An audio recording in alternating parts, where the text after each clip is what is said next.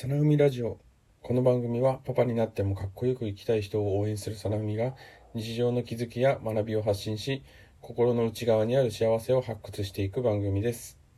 こんばんは、真田文也です。今日は娘とプリキュアの映画を見に行きましたという話をします。え皆さんプリキュアはご存知でしょうか？一昔の前で言ったらセーラームーンと同じようなこう少女戦士の話です。まあそういった漫画で、漫画アニメですね。で、こう、普通の少女はですね、まあ宇宙かとか他の国、星から来た、うん、妖精ですかね、妖精にこう頼まれて、まあ、少女プリキュア、伝説のプリキュアになってくれということで、まあ、わけもわからず魔法の道具を使って変身をして悪を退治していく、まあそんな番組です。で、全くもって私も父親になるまではですね、そういった漫画、アアニメですね、アニメを見たことないんですけれども、まあ、見てみると面白いものですね。やっぱこう、世の中の子供たちを魅了させるのは、やっぱりこう、作ってるクリエイターの方々の努力の賜物なんだなって感じます。で、そのプリキュアの魅力はすごいなと思った点を3つ今日お話ししてみたいと思うんですけど、まず1つ目が、コンセプトがもうはっきりしてる。わかりやすいっていうのが一一つ目です。まあ、プリキュアシリーズいろいろ調べてみますと、15年やってて、今年16年目なんですね。だから16シリーズあって、まあ、それぞれのその、シリーズの中で、テーマがちゃんとあるんですね。今回の、あれ一番新しい、キャラ、あのシリーズであったら宇宙がテーマなので、プリキュアのその主人公はキュアスターっていう人で、何しょう、変身する前の名前も星名光るとかなんかそういうような形でもう分かりやすすぎるぐらい宇宙、星っていうところがテーマになってます。まあその前でもスイートプリキュアとかちょっと前ですけれども音楽をテーマにしてたら主人公、うん、キュアリズムとかですね。なんかキュアビートとか、なんかそういうふうにこう分かりやすく、じゃあこれ音楽の話、これは、えスイーツの話、これは花鳥風月の話っていう風にテーマが決められてるので、そういうコンセプトを作るっていうのは非常にわかりやすくされてるなって、プリキュアすごいなと思いました。で、二つ目が、あの、意外にこう社会的なテーマで言って多様性を持ったキャラクター設定をしてるなっていうのが二つ目です。セーラームーンであったら同じ中学校で、まあ普通にこう優等生、えー活発な人、明るい主人公みたいな形で決まってたと思うんですけど、まあ、大枠、大枠は同じような形で主人公が同時で、で優等生がいて、まあ、図書委員みたいな人がいて、スポーツ万能のしてっていうの、人がいてっていうのは同じなんですけど、まあ、で、AI が、え、アンドロイドのプリキュアとか、お母さんはスペイン人で、ハーフのの女の子がプリキュアになったりとか、なんかいろいろとそのバックグラウンドが様々な人が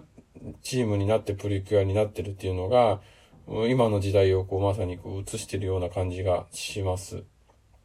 なのでこう友達転校生とかが来て、みんななんか仲間、クラスの仲間外れになるとかそんなこともなく、それぞれなんかみんな自分のやりたいこととか、まあ、個性出していいよねっていう感じの作り方をしてるので、今現代のその多様性がある社会っていうのを映し出してるプリキュアすごいなって思いました。で最後、あの、三つ目ですけれども、うーん、なんて言うんでしょうね。あのキャラクター設定、まあ、これは他の漫画でもアニメでも言えるのかもしれないですけど、キャラクター設定っていうのが本当ブレなくて、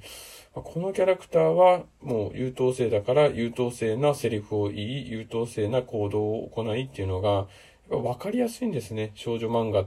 少女アニメというのは。だから、この人ってこんな人っていうのが、まあ行動であったり、まあ発言であったりから分かるので、なんかこうキャラクターの対立関係とかが子供にも非常に分かりやすいっていうのは、うん、プリキュアに限らずなのかもしれないですけども、改めて映画を見て、あ、この人はこういう人なんだなっていうのが短い時間でわかる。で、裏表がない。まあ、複雑な、その心理、心理状態を表す描写するようなこともないので、基本的に前向きな子はいつも前向きだし、冷静な人はずっと冷静っていう形なので、まあ、子供たちも安心して見れるのかなっていうふうに思います。うんまあ、映画の内容を見たらもう本当に単純に正義と悪が戦って、まあ、諦めたくなるけれども、もうみんなのことを信じて、まあ、思いは通じるわっていうところで、最後こう、ハッピーエンドっていう形で終わるので、まあ、王道な流れだなっていうふうに思ってます。うん。多分こうシリーズもので1年間通じてやっていくと、その、あの、出てくるキャラクターの背景とか、まあどんな家庭で育ったのかとか、そういったところもちょっと垣間見えるので、そういうとこも含めて、キャラクターやストーリーを楽しむと、まあ大人でも楽しめるのかなと思います。映画だけだとどうしてもアクションとか変身とか、こうキラキラっとしたのがメインになるので、なかなか休日のパパには辛い60、90分間になる可能性が高いかなというふうに思います。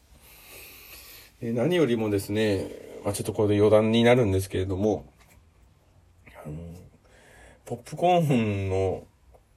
ポップコーンをまあ映画館でよく買うと思うんですけども、その入れ物がですね、プリキュアのその、今回の映画の限定の、なんて言うんでしょうね、こう、よくディズニーランドとかでこう肩にかけてるようなああいうキャラクターの入れ物っていうのがですね、売ってて、普通にポップコーン買うと350円が、その入れ物で買うと1000円という、なんともこう 足元を見てるような値段設定なんですよ。いい商売してるなと思いました。で、どう、まあ、論理的に考えても、そんなお金を出すまでないなって思っていたんですけど、まあ、親の身になってですね、我が子が初めて映画館で見た映画の、まあ、ポップコーンの入れ物ぐらいですね、まあ、好き、欲しいって言ったら買ってあげてもいいかなって思うのが、まあ、親の心情なんだなって、この年になって感じます。まあ、実際だから1000円のポップコーンを買いました。まあ、もう二度と買うことはないと思いますが。うん、やっぱそういう、なんでしょうね、理屈じゃないところで人間が行動するっていうのは、またこういう子供の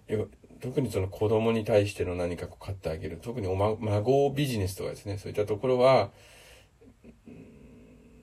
なんていうね、こう、こう論理的に値段を決めなくても、まあ、心情的にこれぐらいだったっていうところまで、こう、利ザヤを上げられるんじゃないかなって、裏面から見て思いました。はい。